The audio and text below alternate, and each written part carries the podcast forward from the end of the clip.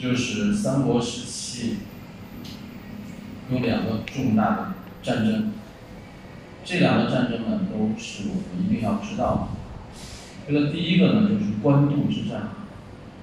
官渡之战呢是在公元一九九九年六月，那么一直到二零零年十月，啊，打了个打的这个仗差不多啊将近一年的时间，一年的时间。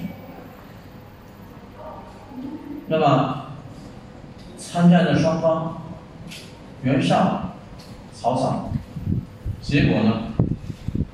曹操还是取得了胜利。当时军队的人数的对比，差不多袁绍呢有十万人，但是曹操只有三点四万人。那么我们看这个呢，在什么地方呢？在群雄割据啊，我们的书本当中有一个群雄割据。那么他讲到了最后，因为各个势力嘛，东汉灭亡之后，那么各个势力都在啊争夺这个地盘。最后呢，是袁绍和曹操，他们两个这个势力就逐渐的壮大起来。那么曹操在东汉帝。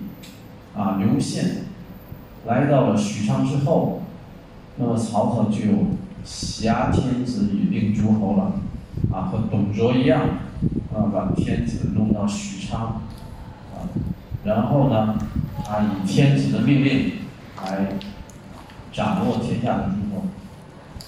但是大家也知道，那时候曹操的命令大家谁也不听，啊，有点像战国时候，大家就忙着。发展自己的势力。当时在三国这个时期，有军队、有力量的这个人物不少于十个人，啊，十股力量都在这个中华大地上。然后后来慢慢的发展，变成了袁绍取得了四个州，啊。这个州呢，就是当时汉朝啊，在秦朝的基础上所建立的省，就是我们现在的省，叫州。后来黄巾大起义，黄巾大起义呢，就使得当时中央军队啊不足，军力不足，怎么办呢？那么当时。皇帝就下令，各个州的刺史可以掌管军权，可以招募士兵，可以有自己的军队。大家想，中央军没有了以后，地方这个官开始招募自己的军队，以抵抗这个农民起义，那么就变成了大家想。原来我们是中央集权，啊，从秦朝开始到汉朝，都是中央集权的。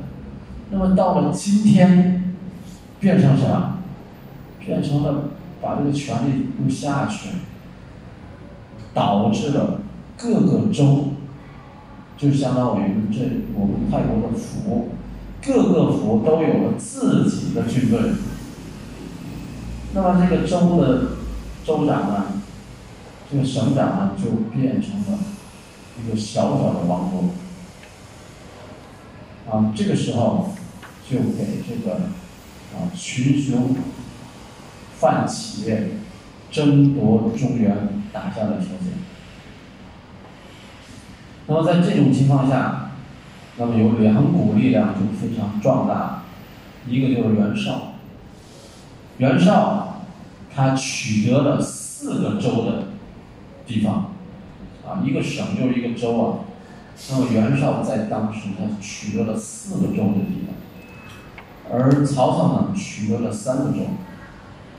那么这时候这两军分别在黄河两岸，啊，分别在黄河两岸。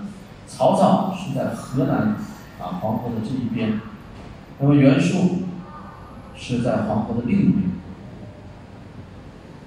那么随着不同的慢慢慢慢的扩大，有的领导啊，那个军队的领导他就死伤，那么各个部队都在分化瓦解，重新组合。在这个时候呢，袁绍得到了四个州的地方，他的兵力、他的人、他的财、他的粮。都有了较大的发展，所以他就想怎么样？他就想把曹操吃掉。但是曹操当时在这个情况下呢，他和袁术相比呢，他有点弱。他虽然取得了三个州的地方，但是他取得三个州呢，经常的啊，不像袁术那边在黄河以北，他比较安全。但是黄河在那个曹操在河南这个地方，他除了这三州之外，他除了袁术之外，他还受到其他的武装力量的威胁，他也不安全，所以在这个时候呢，曹操就采取了啊养精蓄锐，啊不主动出击。当时也有人说我们要攻打袁术。曹操说：“我们先不要攻打，啊，我们先不要攻打。那么在这种情况下，在公元前一九九九年六月，这个袁术怎么样？你不打他，他来找你了。袁术怎么样？他带领了征集了十万大兵，啊，十万人来攻打曹操。那么当时呢？”曹操这边看到袁氏啊袁绍呢来势汹汹啊带着这么多人，当时就说不打为为好。但是曹操以他自己对袁术的了解，那么袁术这个人啊，啊只会虚张声势，啊不会用兵打仗，而且他虽然来的兵多，但是兵。并不是团结一心，啊，每个将领都有每个将领的心思，所以我们还是跟他打一仗为好。那么怎么样呢？我们就把我们的兵力集中在官渡，啊，缩小。大家也知道黄河渡口啊，这么长，哪个渡口都能过。那怎么办呢？那如果曹操把每一个渡口都把守住了的话，他的兵没有这么多。他怎么想？他说：“好，其他的渡口让你过，但是官渡这个掌握住，啊，就在这个地方，我把兵都收守到这个小小的官渡，然后怎么样？等着你袁术来。因为官渡是一个较大的渡口，所以袁术的大队人马还是从官渡这边要渡黄河。那么战争呢，就从这儿拉起。”官渡之战就从这儿开始了。那么，一九九九年的六月，大家也知道，夏天嘛，打仗是比较容易的。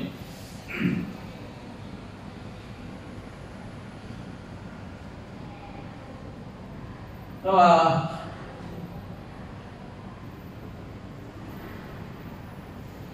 我们看，在《孙子兵法》上呢。那么袁术呢，基本上他就是出现了他自己的失误，而曹操就利用了他这个这个他的失误，每一个地方呢都战胜了袁术，都战胜了。我们看曹操的对比啊，他和他的队伍，第一个。袁术呢和曹操的为人，他为什么能够胜利呢？我们看历史上，那么第一个呢，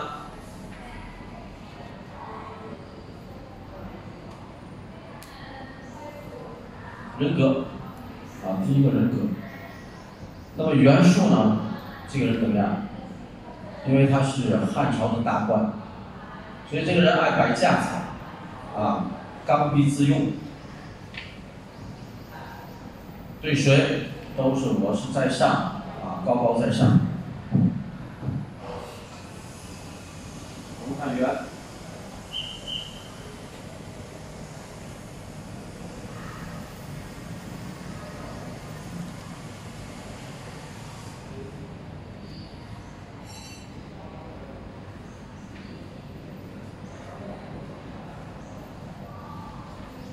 高高在上啊，官架子，下面啊就是不是很好。那么曹操呢？啊，为人随和，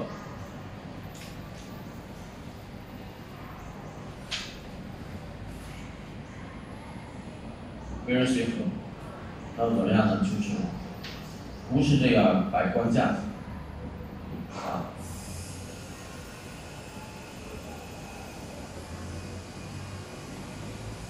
和气，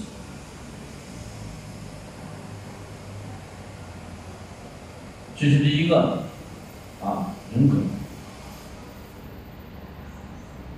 那么我们看这个从哪方面能够展现出来他的人格呢？我们就是看这个对待啊手下的人可以看出来。大家也知道，我们在学习三国的时候，那么刘备。关羽、张飞那个时候还是小人物，在一次打仗的时候，啊，他们在一起。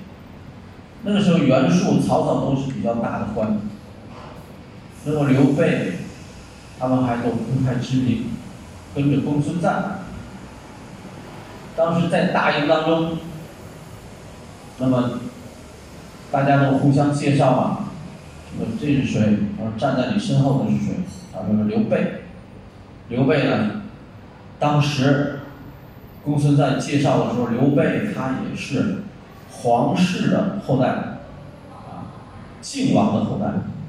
那么袁术当时一看就说怎么样？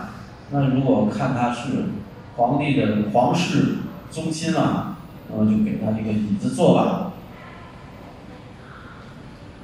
那么当打仗打到一定的时候，袁术都没有。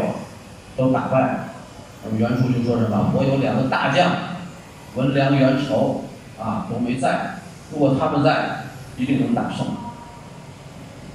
外头的敌人在那儿叫阵，结果谁出来了？关羽。啊，关羽说：“我去，我可以把这个人杀掉。”当时袁术怎么样？袁术就问：“你这这这这是何啊？你是何人？你是什么人？”那么有人就说了，他是啊刘备的弟弟啊关羽。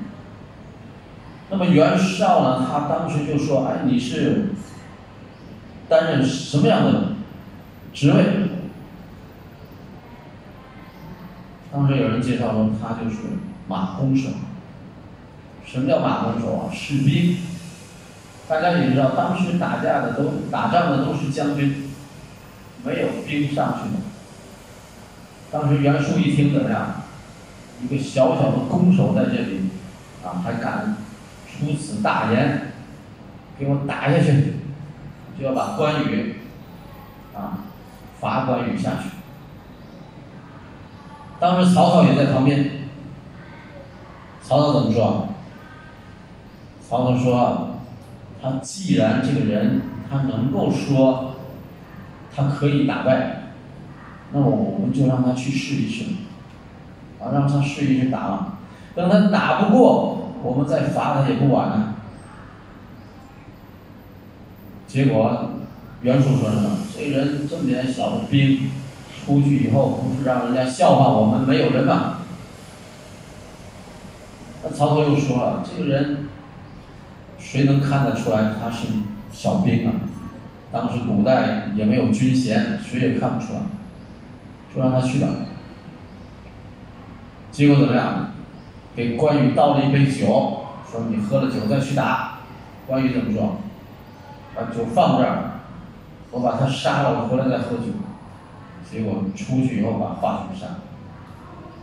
那么从这一点看，呃，在人格上，曹操是不拘人格的啊，只要你有本领，我就看着，我就用你，啊，任人为贤。但是袁术不行，啊，一个小小的弓手我就不用。那么这一点呢，然后在人格上，他们两个有很大的区别。这是他打败仗的啊，为什么他十万人打不过这样的三四万人？这是第一个。第二个，我们看。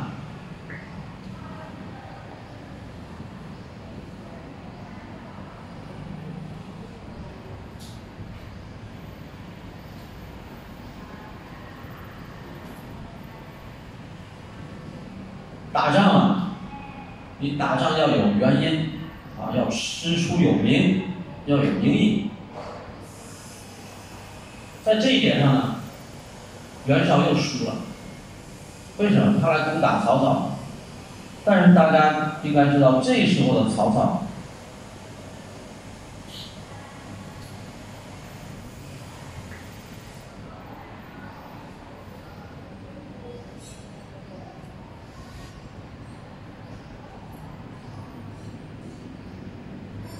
那这时候，袁术你攻打曹操，并不是攻打曹操，你是攻打谁啊？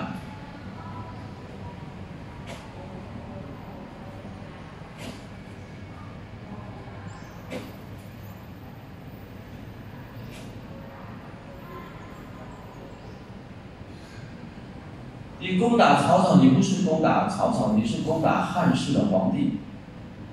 啊，你是攻打汉室，为什么？因为曹操的手里有皇帝，啊，那么从孔子的角度来讲，从儒家的角度来讲，你在那儿怎么样谋反叛乱？你在那攻打皇帝，那不行。那么曹操呢？他就怎么样？他是。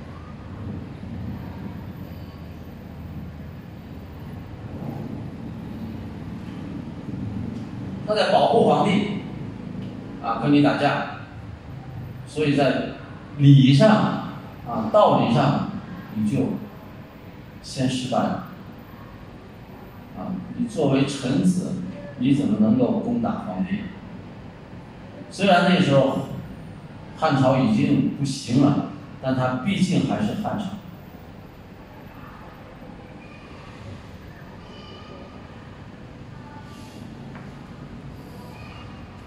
那么在这个第二个上啊，名义上，那么袁术呢也是不能名正言顺的。你不能名正言顺，你打仗就出师无名啊，就等于你是在错误嘛，犯错误。那么军队打仗的时候，他就不会勇敢，对不对？我们打仗的时候，总会让我们的士兵明白我们在为什么打。那么这个时候你打仗，你在攻打皇帝，那你就是造反呐，那你还能够理直气壮吗？你还敢打吗？在道理上就先输了，啊，道理上先输。第三，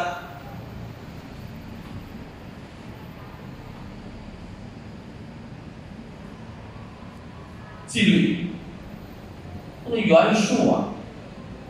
他这个管理非常的松散，他这个军队各个各个力量组合在一起的啊，不是这么严格啊。你有你的一套管理办法，他有他的一套，所以集合在一起，虽然是十万大军，但是不是同一个步调啊，不能够统一指挥，所以在纪律上他是松散的。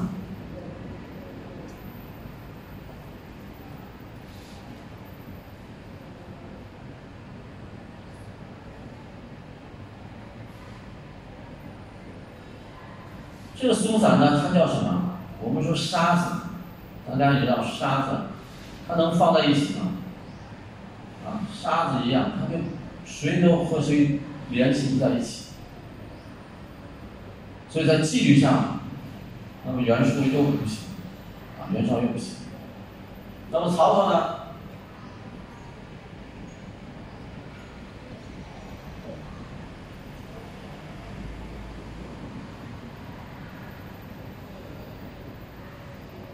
他的纪律严明，啊，又严又明，所以他就是什么？他就不是杀的，他是什么？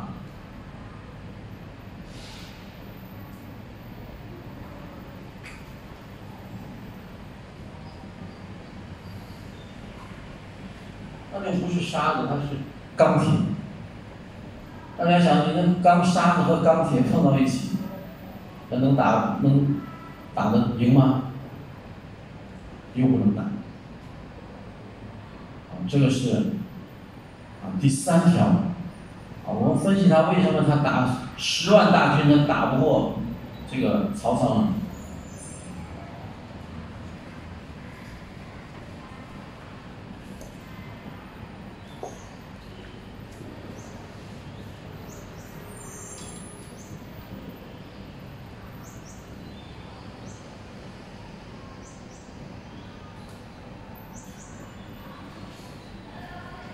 第四是什么呢？用人。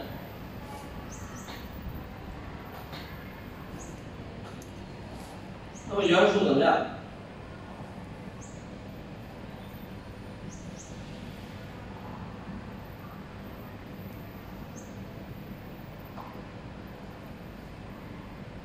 他用人，袁术任人为亲，亲知道吧？自己的亲戚、朋友，用人他不问你的能力，那么问你是谁的人啊？你是我的人，你对我啊，听我的话，那我就用你。大家想，如果这样的话，不要说打仗，就是我们现在做一个自己家里的公司，如果你。只要是自己家里的人才用，不是自己家里的人不用，那你这个公司你也干不了。任人为亲嘛，啊，只用家里人不用外人，那你这个公司干不了。你就是你的家里的这点事。曹操怎么样？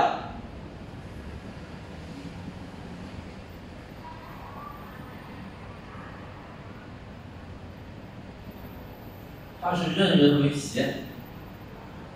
什么叫任人唯贤呢？你有本领，我就用你，而不是你是不是我家里的人。嗯。那么大家一看这样的用人方法，那么谁能赢，谁会输？大家一看就明白。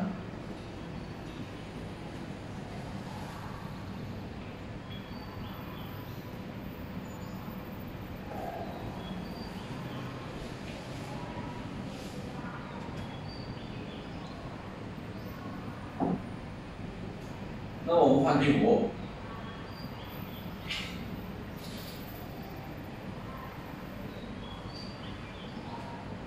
决策。打仗啊，领导的决策是最关键的，啊，决策是最关键的。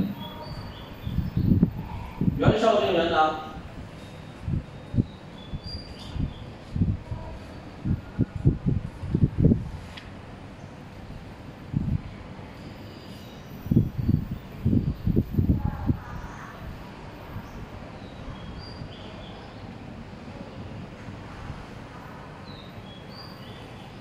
袁绍这个人呢，优柔寡断，啊，优柔寡断，什么事啊，该决定的决定不了，犹豫啊。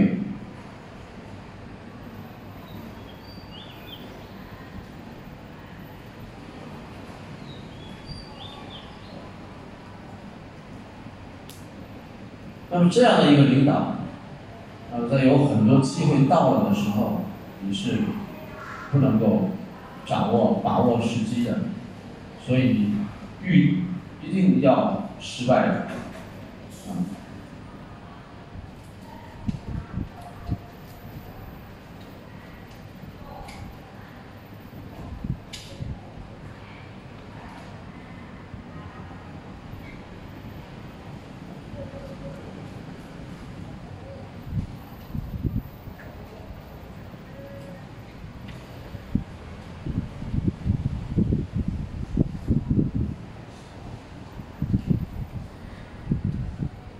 那么抓住机会，啊，非常的果断，啊，该做什么马上就决定。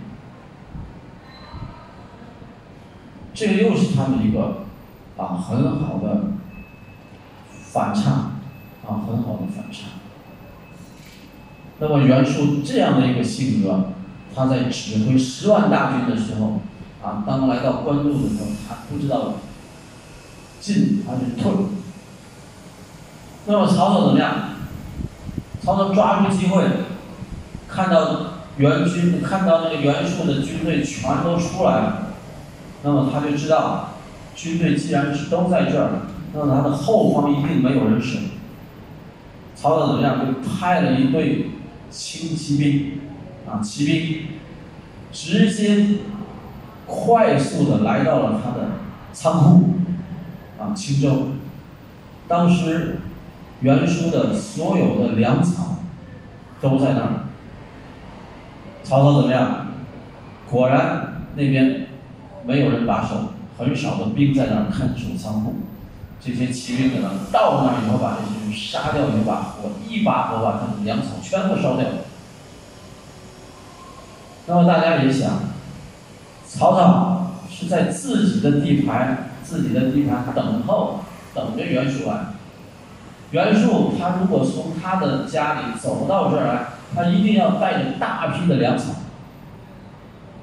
那么曹操就这一下把他的粮草烧掉之后，那么这些人还能在这待吗？所以这个败局就定了啊！就这一招就把梁树的这个粮草全部烧掉。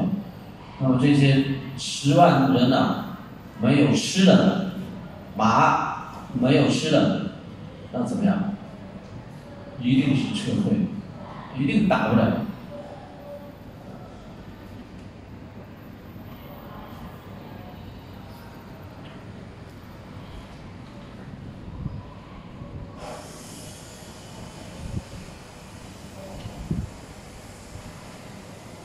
第六，那么他们对待这个虚名，对待名誉，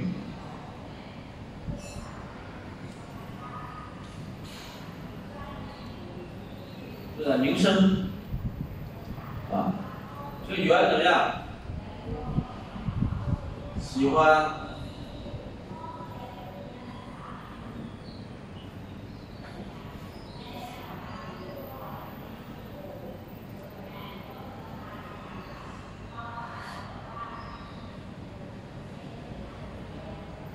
这个员呢，喜欢虚名，喜欢听好听的话，啊，喜欢听的话，人家去奉承他，去表扬他，他高兴死了。当然也不问真的假的，啊，人家在说假话，他也高兴。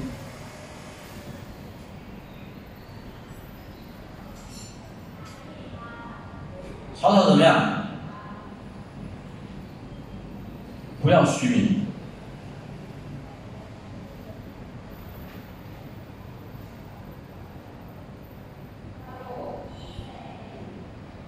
要什么？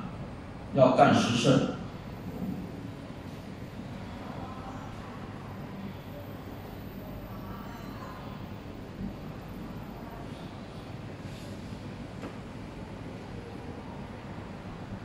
他重视品德，啊，大家也知道，如果这个人重视品德的话，那就是一个很好的人。喜欢虚名的人，啊，那个都不是。喜欢好听的话，都没有。中国人有一句话啊，死要面子。这样的人啊，死要面子，活受罪。这样的就不好。这是第六，一共呢，元素，我们分析呢，一共有十点，啊，这是第六。我们看第七。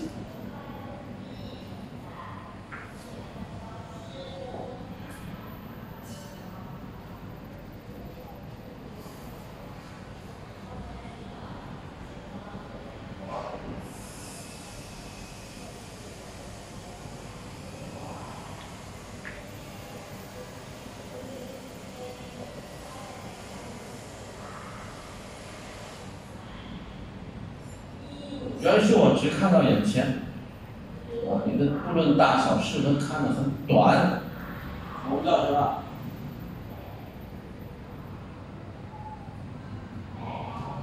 不管短，而且怎么样？又短又浅。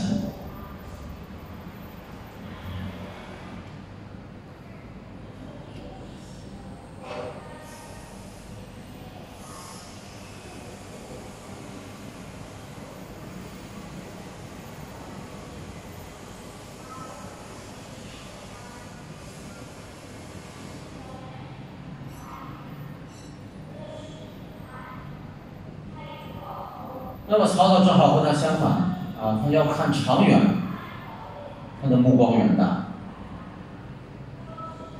那么所谓的眼前，那么袁术他看到他夺取了四个州，他看到自己目前的力量很大，人很多，那么他就想哦，我要打败曹操。曹操怎曹操想，我现在虽然不比你强，但是我想到的是怎么样？统一中国，啊，占领整个中国，所以怎么样，要慢慢的使我自己强大起来，不急于发动战争，不跟你打架，但是袁术怎么样，自己带着军队过来挑起战争。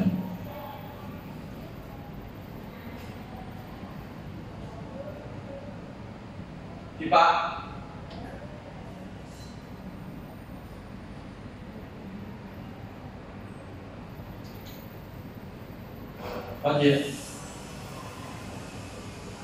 好，这第七是眼光。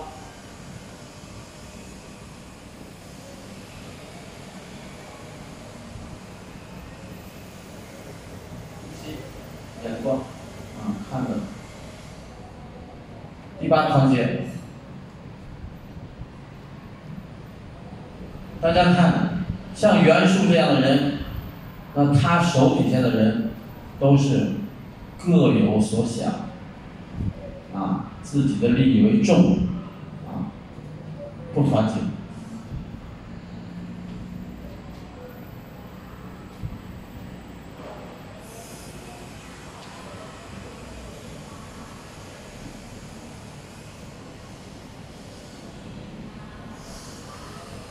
他们怎么样？各自为政，啊，各自为政。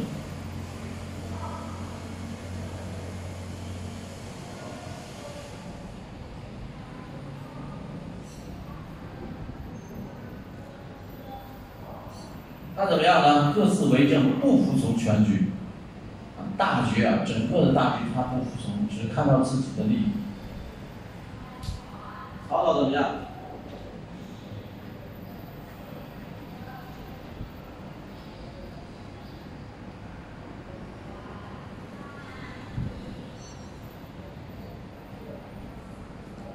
统一政见，啊，统一政见，统一看法，大家都一致，啊，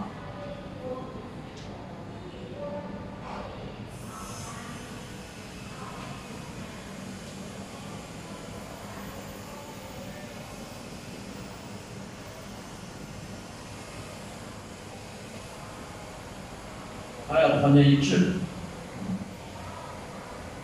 曹操是统一政见。啊，不能各自为政，要团结一致。这是第八。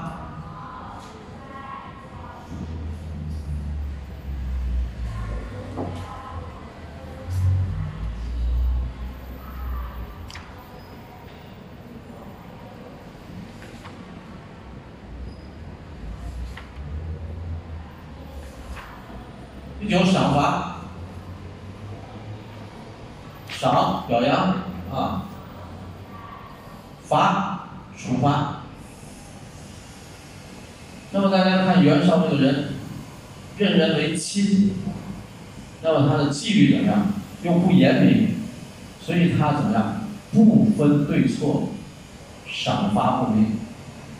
不分是非啊是非不分。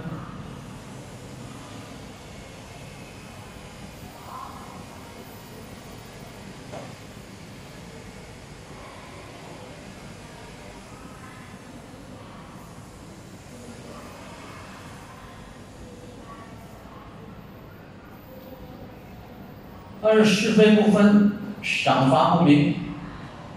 这样一压，那谁还跟你干？啊，好的也不好，坏的也不坏，这样就没有办法去团结大家。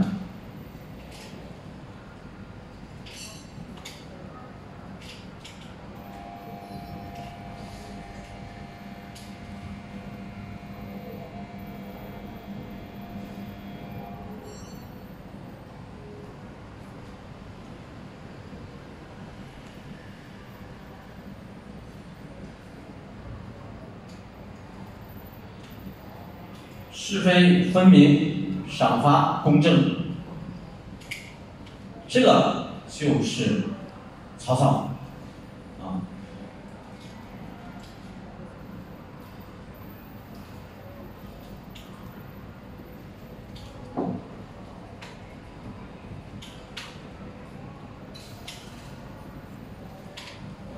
大家也知道，如果你是掌管军队也好，啊，管理也好。如果你的是非不分明，你的赏罚不公正，就得不到人心，啊，你的员工也好，你的士兵也好，他们就不会跟着你，啊，不会跟着你。大家也知道，三国当中有一个很著名的一个故事，叫诸葛亮挥泪斩马谡。嗯，挥泪斩马谡。马谡这个人怎么样？他守街亭啊。当时派马谡和王平去守街亭，抵抗司马炎大军啊，司马懿。结果怎么样？街亭失守，啊，他们带着那个军军队吧，在街亭败了。街亭失守之后，司马懿的二十万大军怎么样？长驱直入，直接就到了荆州城下。大家也知道，司马懿啊。到了这个诸葛亮的城下，诸葛亮手里还有兵吗？没有，所以诸葛亮不得不演了一出空城计。这城是空的，诸葛亮怎么样？就赶快把城门打开，骗这个司马。司马懿看怎么样？退兵二十里。等着这个军队回来之后，把门关上，司马懿才知道上当。那么战争结束之后，那么诸葛亮怎么样？把马谡斩，挥泪，哭着也得把他杀了。为什么？你时间停了，你的要承担你的失败。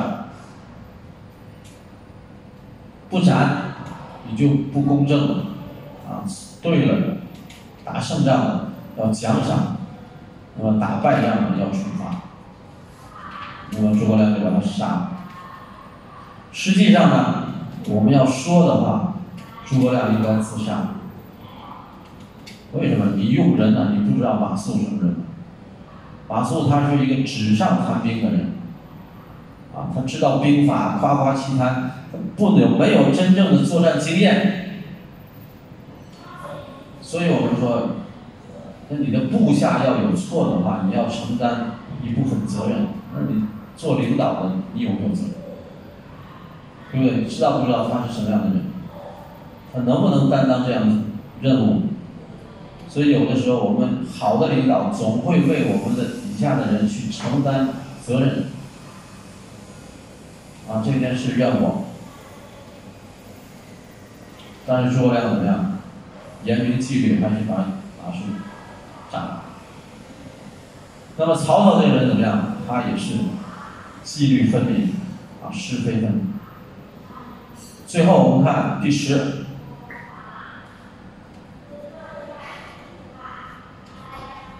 用兵，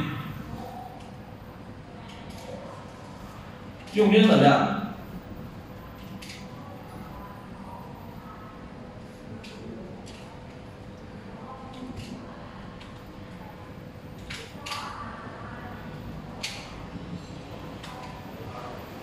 这个袁术啊，好虚张声势，虚张声势，什么意思？我有五万人，我就对外称我有十万人，十万人我就说号称二十万，啊，夸大、夸张了，虚张了，夸张。但是大家也知道，你总用这样的方法是不行的，啊，这打仗是不是被吓的？你把人敌人吓走，吓不走。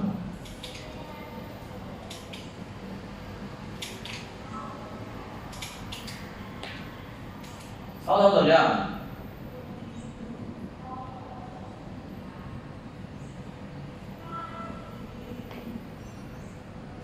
曹操用兵啊，兵不厌诈。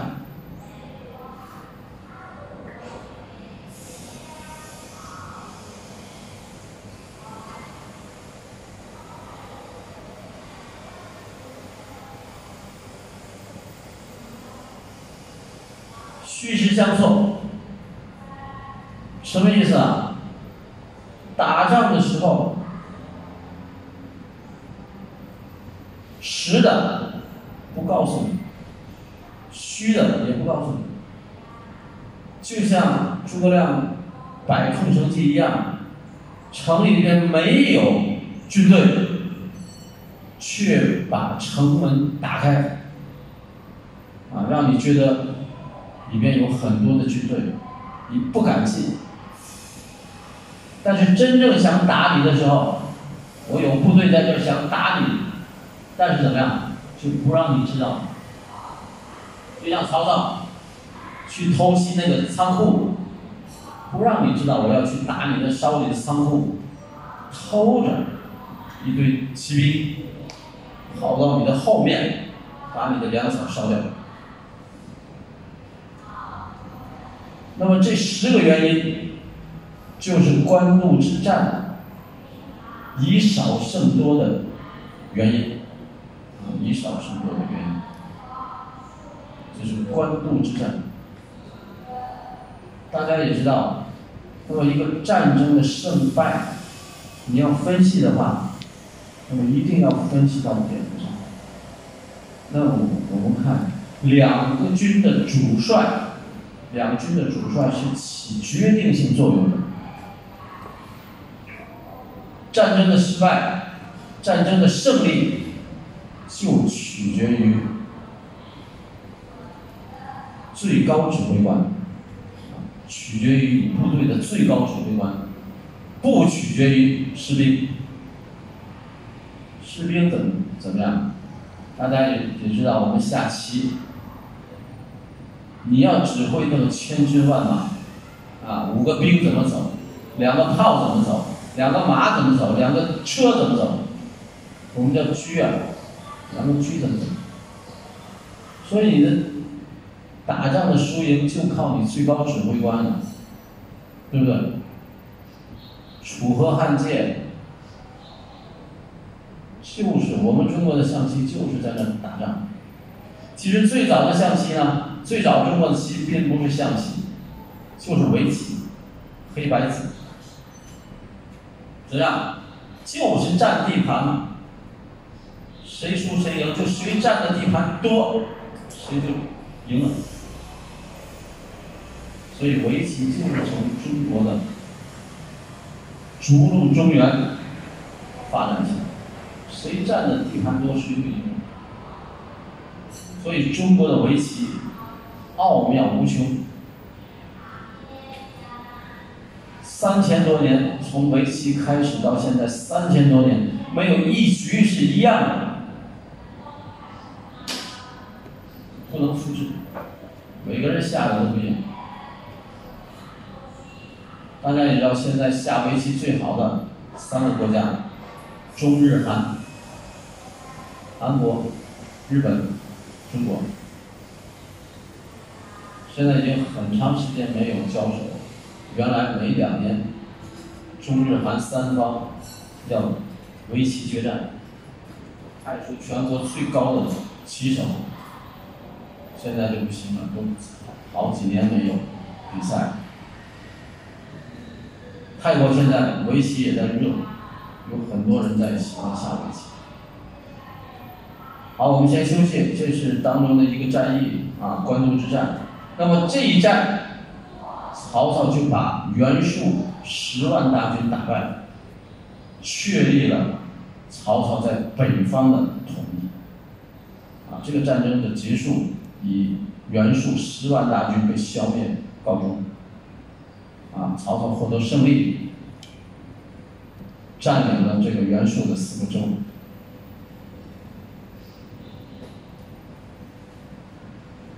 好，我们先休息一下。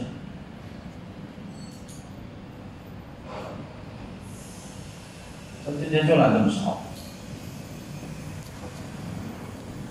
快要到春节了。回家了。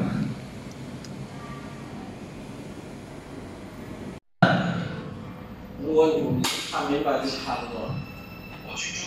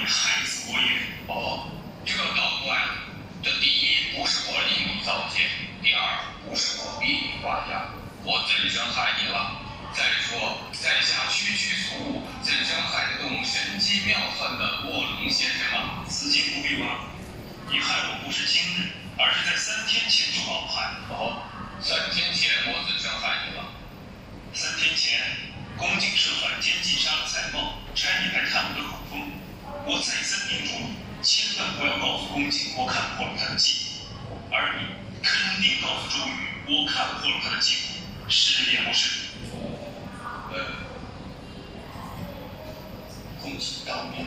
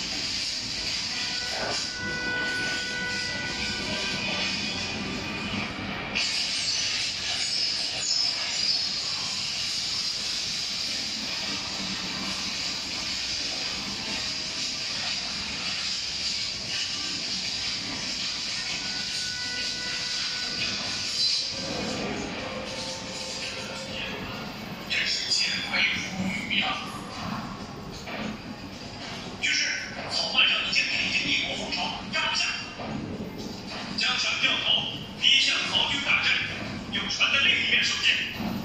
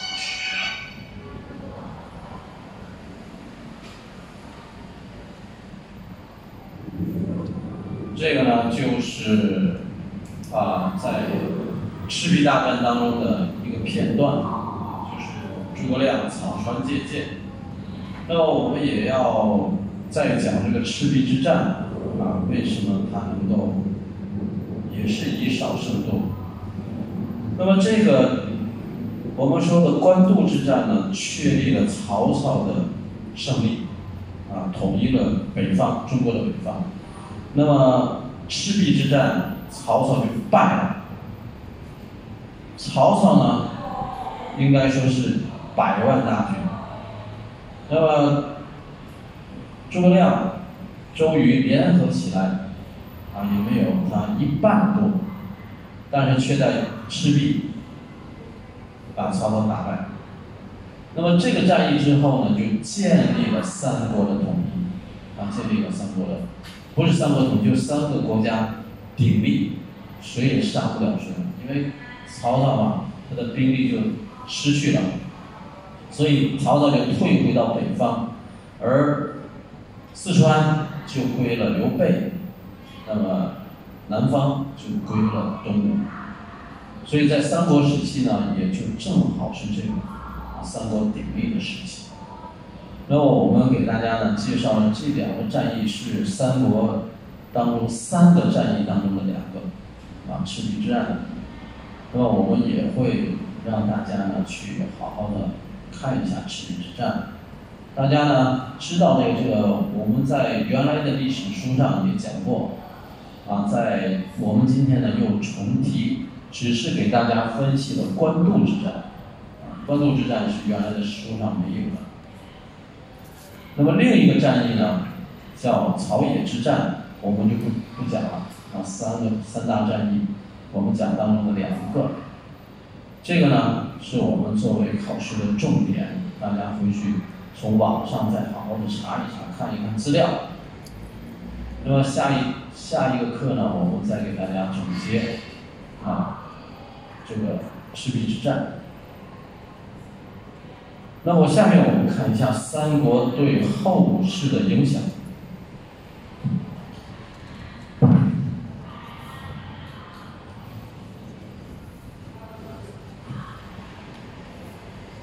那我们先看一看对后世的影响，政治。我们先看曹魏，曹魏的兴亡。那么随着曹操对北方的统一和屯田制、租调制的实行。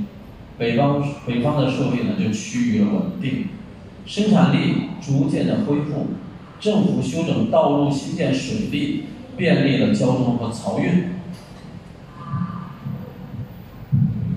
恢复了冶铁业州，而且呢，水排得到了推广，丝织业也兴盛起来。也就是说，在北方中国北方，那么。魏明帝时候，那么基本上呢就实现了经济上的繁荣和昌盛。那么这是啊魏国的初期。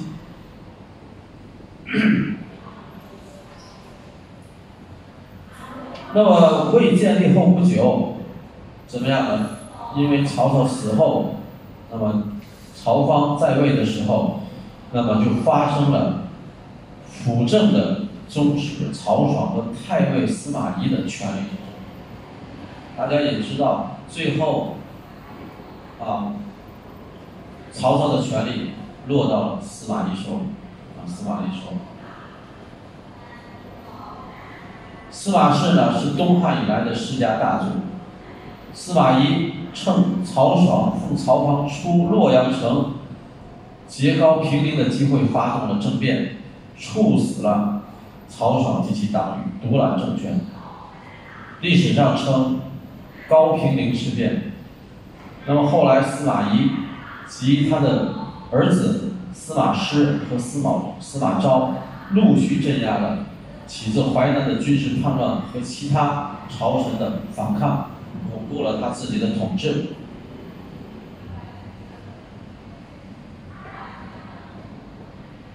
那么，大部分的军队啊，大部分的力量呢，他就是基本上掌握在自己的手里，反抗力量都被他消灭了。那么，在公元前二百六十三年的时候，他出兵灭了蜀汉。两年后，司马懿的司马炎以代寿禅让为名，把魏改为晋朝。这就是晋朝的来源。司马懿灭了蜀汉之后，又灭了东吴，最后统一了中国。我们看蜀汉的兴亡。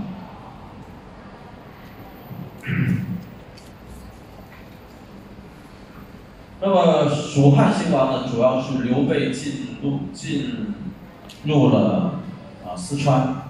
他本来呢是他的亲戚刘焉在这里，那么刘焉、刘璋呢相继镇压了当地的豪强反抗。那么二零七年，刘备要求诸葛亮来辅佐，提出了隆中对的战略思想。二一一年，刘璋邀请刘备入蜀，最后怎么样？刘备占据益州，又占领荆州。自称汉王，本来刘备还没有什么力量来称王，那么直接到了啊，这个刘璋要求刘备进入四川的时候，他就称王。那么次年，那么关羽被孙权啊孙权的军队杀掉，所以二二一年呢。刘备在成都登基为大汉皇帝，但是为了和汉朝来区别，把它称为蜀汉，蜀就是四川，所以它是三国时期的汉朝，而不是整个的汉朝。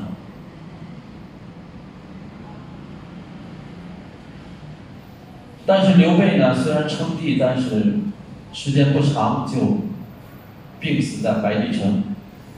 他的儿子刘禅继位，诸葛亮辅佐刘禅，处境困难。为什么？当时战乱不平静。他虽然地处西南，少数民族侵犯，所以呢，他没有什么好的结果。最后，诸葛亮屡次北伐，都由于军粮不具，没有。成果，在少数民族的时候，他七擒孟获。当时少数民族的首领叫孟获嘛，不服气，诸葛亮怎么样？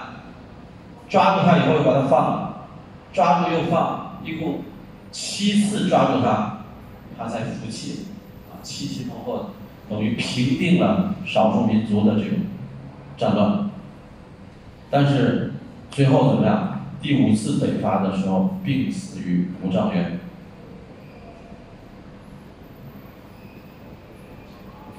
那么诸葛亮死后，那个汉朝就完了，蜀汉就越来越不行，最后被啊魏晋吃掉。这个就是诸葛亮啊，诸葛亮本身他就有《出师表》嘛。前出师表，后出师表，最后也是鞠躬尽瘁，啊，为这个汉家的这个蜀汉操劳而死。再看东吴，东吴呢，因为它地处南方，啊，地处南方，基本上呢，还是能够满足自己的这个国家的生存。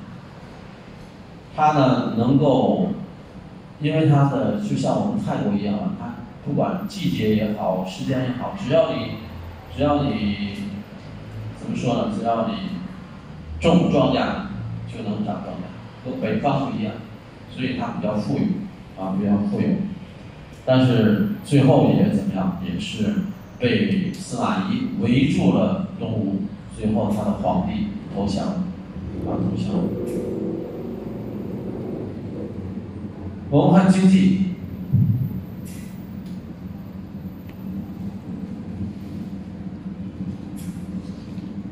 经济呢，既然是三国鼎立，所以各国的经济呢都是来分着论述的，我们也只好来分着。我们先看一下曹魏。那么在当时当中，曹魏的人口最多，垦荒的面积最广，这正是当时三国中以曹魏实力最强的原因，因为它的田地多，而且呢，他也重视水利，重视这个铁矿，所以呢。它的经济啊比较繁荣，发展的手工业、贸易、商务、海外的贸易、造船业等等啊，几乎都是比较靠前的。但是，他一直无法摆脱实物交易的经济模式。为什么？他几次货币改革都没有成功。为什么呢？这是与他的国家内。缺乏大规模的铜矿矿山有关。大家也知道，造钱呢要有贵重的金属，但是在当时曹魏的这个国家里面，它很少有这个铜的矿山，所以它铸不了钱啊，铸不了币。我们看蜀汉，蜀汉呢土地肥沃，物产富饶。那么东汉末年遭受战乱的这个危害也比较轻。刘备入蜀后，那么巴蜀地区呢财政混乱，因为他少数民族多嘛，所以刘巴提出了铸制百钱，平价物价，解决问题。所以呢，他的货币呢就开始了发挥作用。那么蜀钱。一直是三国一带，也是蜀国重要的输出品，连魏国都大量的流通和使用。因为魏国嘛，魏他没有钱，他就用蜀国的钱。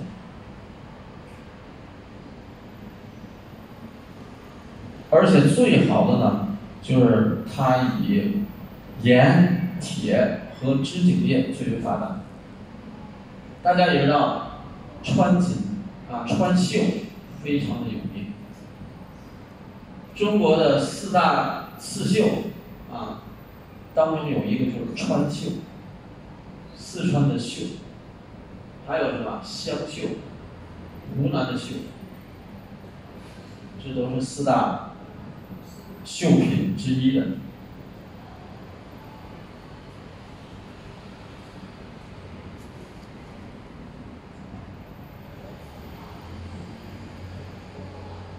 我们看东吴，那么东吴所处江南，社会的经济呢起步较晚，在三国时还是人口稀薄之地，但是这里战乱较少，使得北方的人民大量的来到，同时带来先进的生产技术和劳动力。孙权登位以后，设置农官，实行屯田制。那么三吴呢，又出产一些桑麻，还有八蚕之锦等等，所以吴国呢，在因为它是江南地区嘛，它的造船和盐业都比较发达，这是它的经济啊，三个国家的经济，当他们相对稳定的时候，还都是很好的。我们看文化。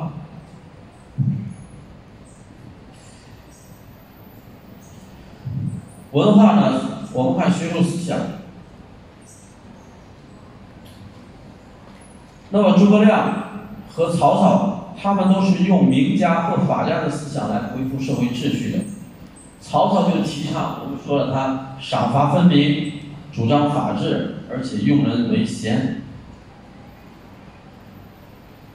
诸葛亮也一样，刚才我们说了啊，失街亭之后啊，斩马谡，这个都是当时的他们治国的思想啊，治国思想。那么在哲学方面，在魏晋时期较为突出的就是玄学，基本上为老子和庄子、周易，那么三合三合一。那么我们学魏晋南北朝的时候，大家就知道了，像有无之变，啊，有无之变，言行之分，这些都是晋朝的哲学思想。他的哲学在魏晋南北朝的时候，或者是在三国的时候，他就比较自由，因为他不是大一统的时候。最值得呃。最值得要一说的就是文学。那么文学呢，以三国当中的曹家父子啊，三曹为主要的文学代表，还有建安七子，这些都是北方的啊，都是北方的。那么到了司马炎的时候就不行了啊，司马炎他就政治。上比较控制，文人呢备受压抑，所以司马政权呢，文学上啊都比较散淡，但是还是出了一些反对他的这些诗文。东吴的作家呢，基本上就没有什么啊，没有什么。那么诸葛亮作为一代政治家，就是他的《出师表》啊，《出师表》。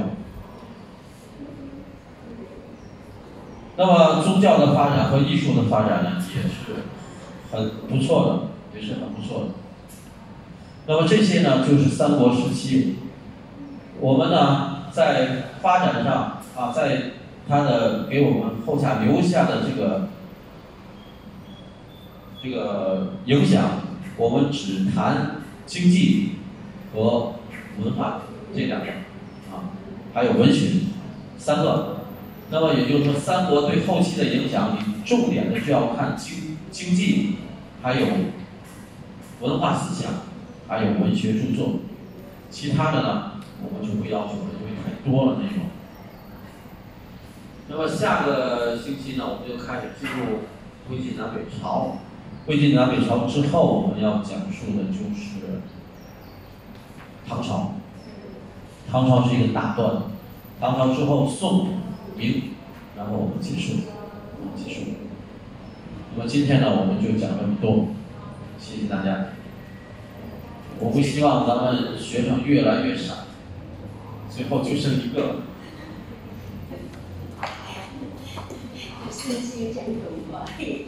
啊？你来了还多一个。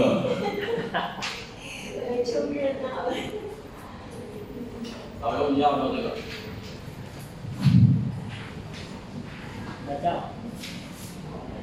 要愿意照相就让他照一下。来了来了，人家都怕你，你就可以看上来。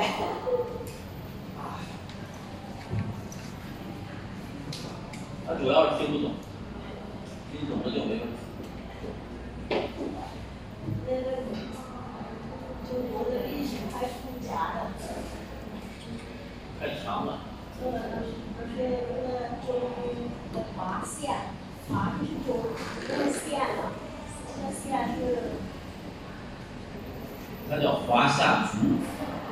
华夏族。不是夏朝。不是不是。中国古代还有。不是少数，就是中国的汉族。以前它叫华夏族，啊，到了汉朝之后才变成了汉族。